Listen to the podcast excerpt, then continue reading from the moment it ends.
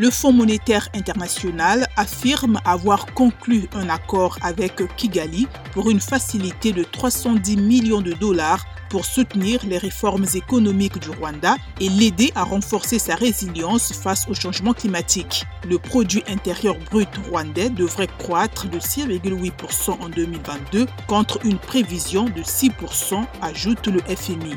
Au Nigeria, le déficit budgétaire atteindra 4,78% en 2023, alors que les dépenses se fixeront à 47,4 milliards de dollars, soit une hausse de 18,4% par rapport à cette année, affirme ce vendredi le président Muhammadu Buhari dans un discours sur le budget. Le déficit sera financé par de nouveaux emprunts provenant de la privatisation des entreprises publiques. Abuja estime que la suppression des subventions au carburant est l'une des mesures essentielles pour réduire les dépenses. M. Bouhari rappelle que son pays ne peut plus continuer à subventionner les carburants, une politique qui devrait d'ailleurs coûter jusqu'à 9,6 milliards de dollars cette année. Et pour terminer, l'Algérie qui signale une épidémie de grippe aviaire H5N1 hautement pathogène dans un élevage de volailles dans le nord du pays.